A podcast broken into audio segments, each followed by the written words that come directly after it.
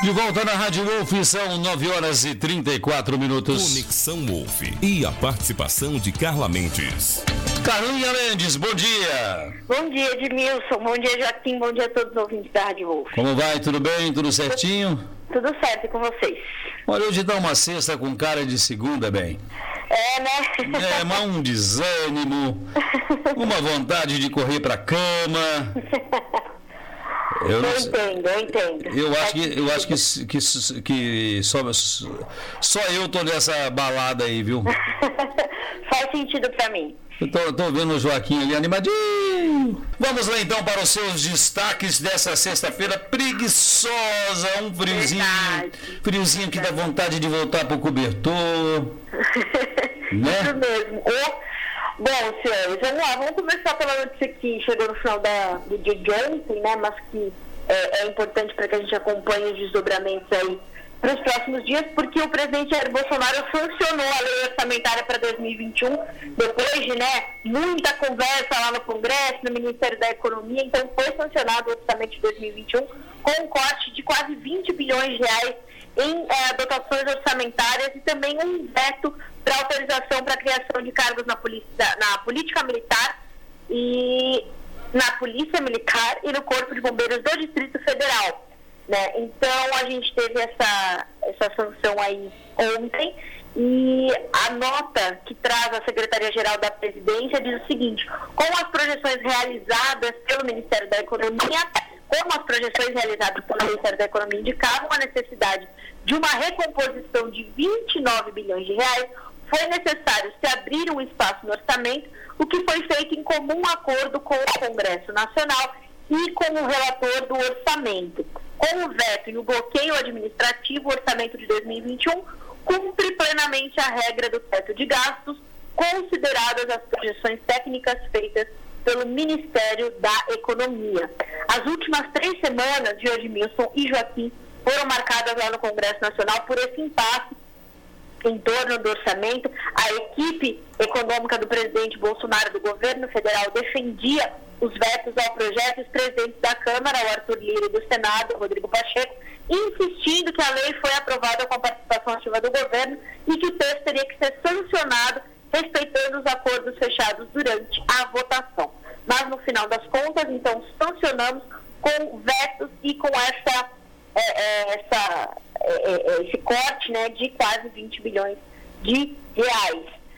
Isso, inclusive, ontem, essa esse avanço com a questão do orçamento ajudou a puxar o dólar para baixo. A gente teve uma desvalorização do dólar e, consequentemente, uma valorização do real de mais de 1,5% no fechamento de ontem. Né? Ontem o dólar fechou com R$ 5,49, caindo 1,73, perdão, R$ 5,46, valendo, é, caindo 1,73%.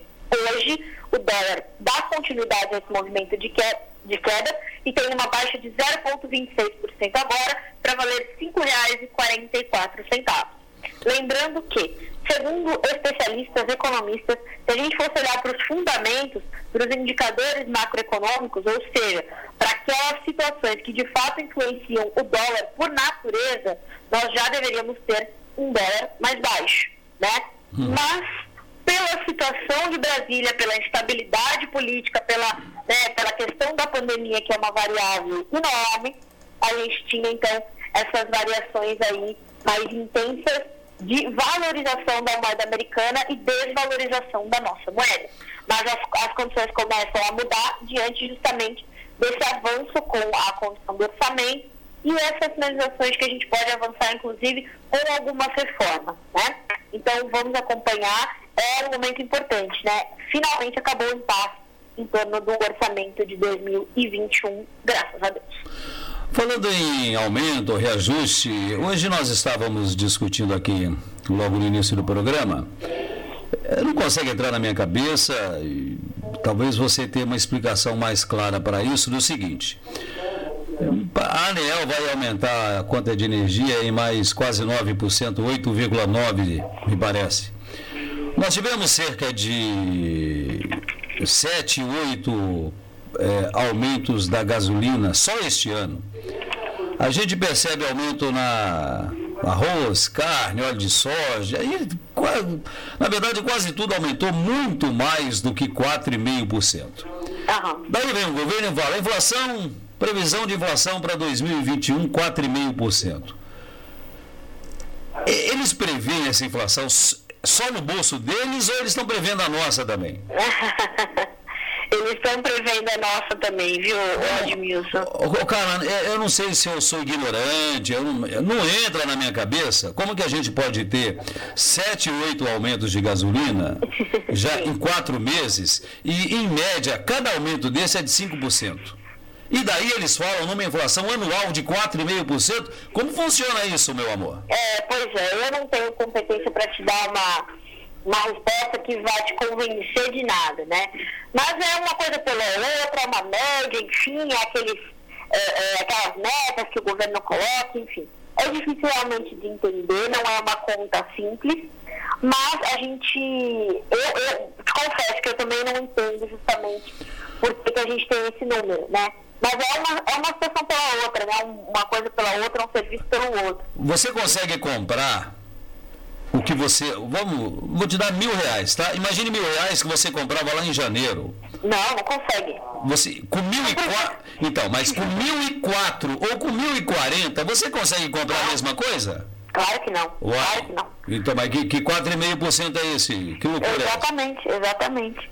Porque, ah, não, não faz sentido nenhum. Eu estou pagando em média R$ 3,40 no, no, no, no etanol. Beleza? No início do ano era 2,50, 2,60. E a, gente, e a gente sabe, Carla, que quando aumenta 5% da gasolina, não é só a gasolina que aumenta 5%. Eu, eu ia dizer isso, é são produtos que puxam outros produtos. A maioria dos produtos aumentam junto com 5% da gasolina, porque no fim das contas quem paga esses aumentos são, é, é, é, é tudo a gente, é todo o povo que paga. Sim. Então, olha, olha que dureza, você imaginar que o, que o salário mínimo gira em torno de mil e poucos reais e que com mil e poucos reais, se bobear, você não paga nem aluguel. Como, não. É, que, como é que você vai comer? Exatamente, você não paga mesmo aluguel, né? você vai morar em lugar né, é, que não é o mais adequado, provavelmente, né? É, não tem condição de morar, né? mínima, é. Então, porque daí ou você come e mora, ou você só mora, ou você só come. Uhum. É. Entende? E, e, não vai mais nada, não compra uma roupa, não, não. não, se diverte, não vai ao cinema, não vai ao. Não, não vai em lugar nenhum. Tem que, tem que andar a pé, porque não tem dinheiro nem pro, nem pro busão. Exato. Nossa, Exato. Eu, eu não sei como esses nossos políticos podem dizer que o que eles fazem, o que eles pensam, o povo está relacionado. Eu, eu, eu, não entendo, sabe? Cada dia o desânimo é maior. É, e, e eu, assim, Edmilson, é aquilo que eu sempre falo Ontem, né, foi 22 de abril, data de descobrimento deste país. Desde então, a gente tem esses problemas. Desde, desde 1500, quando o Cabral botou o pé aqui e falou, vamos fazer o quê? Né? É, a gente tem, assim, o, o áudio, o que, que eu penso? Que a gente, tem, a gente é um país muito rico, né? Se a gente for perceber o que a gente acontece. Mas a gente tem uma gestão tão mal executada desde sempre, né? A gente não conseguiu nem ao menos aprender com os nossos erros, Joaquim. Ou Admir. Uhum. A gente não conseguiu nem otimizar aquilo que a gente poderia otimizar. E aí a gente vai passando momentos como esse que a gente está passando agora. Né?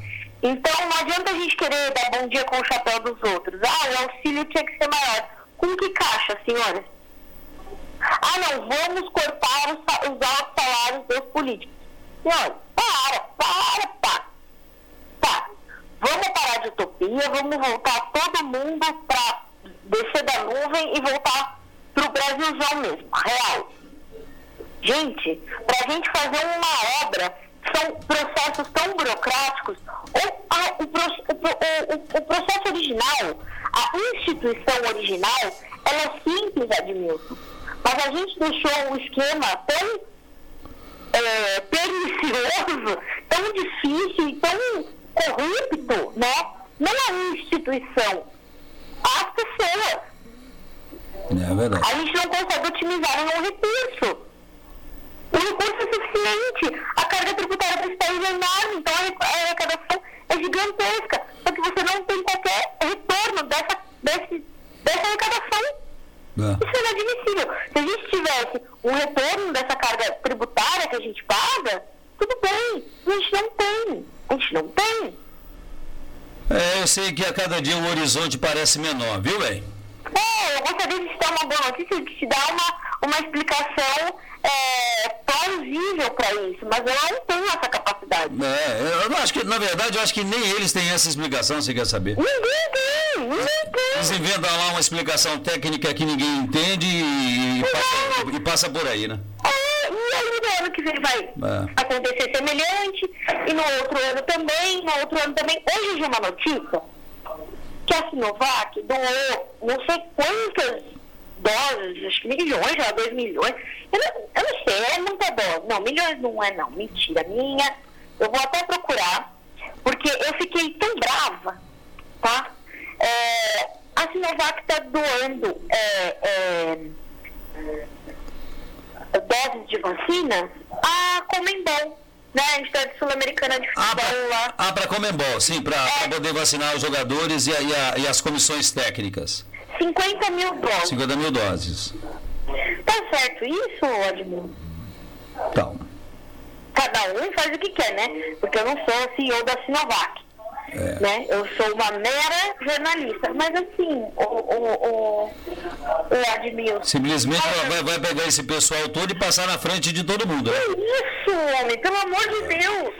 50 mil doses. 50 mil. É e aí a gente fica reclamando, ah, aqui no Brasil a nossa vacinação está travada. Nós já vacinamos 40 milhões de pessoas em, em fileira. 40 milhões de pessoas.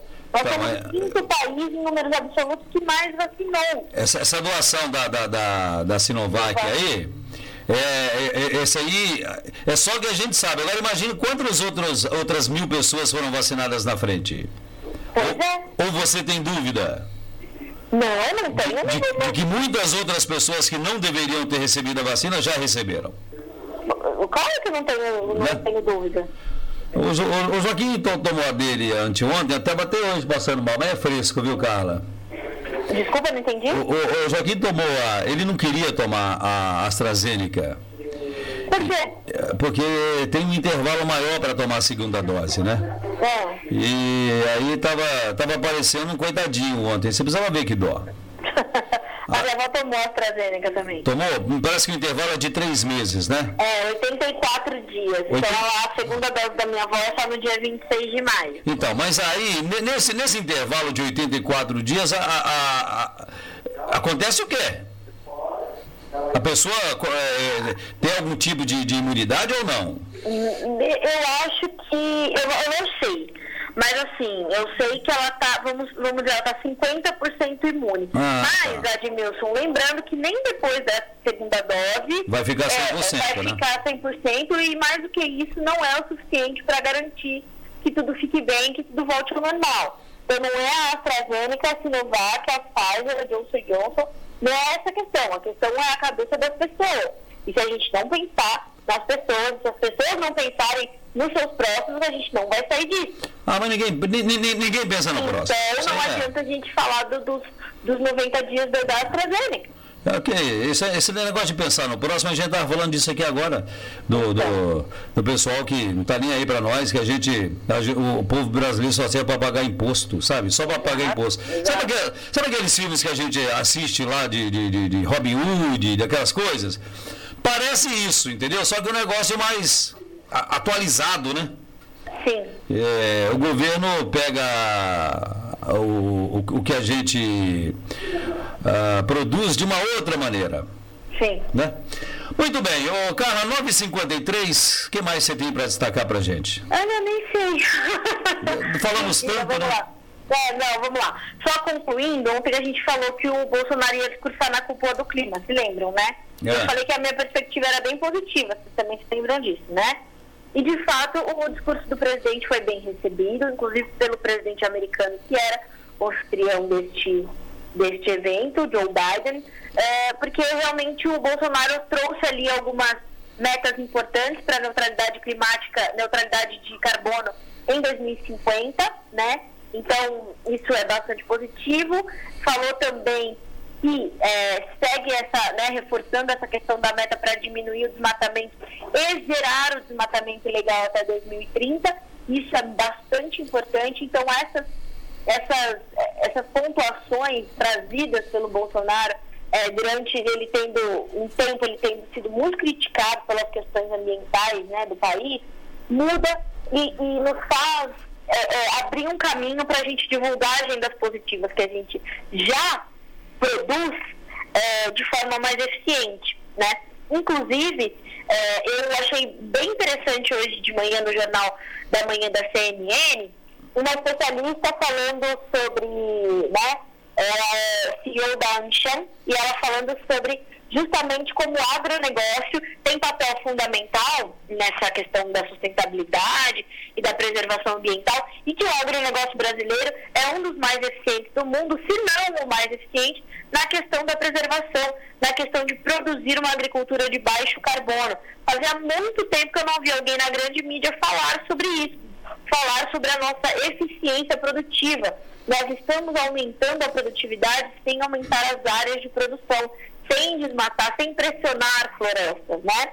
E, e sem desmatar de qualquer forma. Então, é, é uma situação positiva. Realmente a gente começa a trazer agendas positivas do Brasil é, é, para forte, coisa que a gente não viu acontecer. Eu falando com vocês aqui, é uma situação, eu falando para uma mídia segmentada, como é o Notícias Agrícolas, e esses discursos acontecendo, e esses debates mais importantes do que os discursos, os debates também acontecendo em mídias segmentadas, em eventos segmentados, focados no agro, é uma coisa. Você trazer isso para a grande mídia e se começar a discutir a eficiência do Brasil e se começar a colocar em foco a eficiência do Brasil, é muito interessante. Porque por vocação somos um país agropecuário, admito. Mas essa vocação não nos permite fazer as coisas a esmo. Ah, vamos fazendo. Não é assim. Existe um planejamento, existem leis ambientais, existem acordos, existem as moratórias, existem uma série de ferramentas, fora todas as práticas que são empregadas no campo para garantir essa eficiência ambiental. Entre elas, eu cito a prática do plantio direto, eu cito a integração lavoura-pecuária-floresta, que é um projeto pioneiro e que você tem no mesmo espaço, então, várias práticas que neutralizam a emissão de carbono. Isso é determinante para que, que a gente tenha essa eficiência. Eu cito o Renova Bio, eu cito o próprio etanol, né? Eu cito a questão do plano ABC, que é o plano de agricultura de baixo carbono. E aí eu poderia ficar o dia inteiro citando boas práticas aqui. A Embrapa Soja acabou de lançar programa Soja Baixo Carbono. A Embrapa Gado de Corte acabou de lançar a marca conceito carne, carbono, neutro. Então a gente começa a divulgar as agendas positivas da produção brasileira sustentável e eficiente de uma outra forma. E aí sim, ao contrário do que a gente falava ali sobre o horizonte cada vez ficar menor, quando a gente muda a, a, a lupa para essa, essa conversa, aí o horizonte começa a ficar cada vez maior. Maravilha, para a gente encerrar o dólar, valor de hoje? R$ 5,44 é a cotação dessa hora. Queda então, 9 né? horas de... Ó, mudou, acabou de mudar, atualizei a tela porque eu sabia. Leve alta, estável. Alta de 0,04% para valer R$ 5,46. Tá certo. Um ótimo final de semana para você, viu, Carla? Muito obrigada para você também, Adi, para você também, Joca. A gente volta a se encontrar segunda-feira. Desculpa aí pela piada do Joaquim. Ah, mas eu já me acostumei. Conta pra mamãe que ela vai gostar. Não vou contar mesmo. Você vai contar. Ah, você não vai contar isso pra sua mãe. Foi o que eu falei, não vou contar mesmo, imagina. Conta que ela vai rir, tadinha. Deixa a tua mãe alegre no final de semana aí, contando piadinha. Não. Não, não, melhor não, né, Carla? Melhor não. Melhor não. Bom final de semana, Carlinha. Obrigada, amigo. Pra vocês também. Também tá tem uma coisa, viu? Só vou contar piada pro Fábio, porque ele entende a piada, ele consegue. Ai, vai lá contar pro Fabinho. Não é que o Fábio, o Fábio é bonzinho demais. O, Fá- o Fá- o Fábio é tão bonzinho que parece uma moça. Ah, é verdade. Só não eu, né, que eu sou brava. É, então, é. E aí ele é tão bonzinho, que qualquer coisa, qualquer piada. que o- Se o Joaquim contar a piada do Culhões pro Fábio, como contou pra mim já 373 mil vezes, É. o Fábio vai rir de todas. É, ele entende a é piada. possível. É Ele possível. entende a piada. É. Bom final de semana, Carla. Muito obrigada, amigos, para vocês também. Valeu, tchau.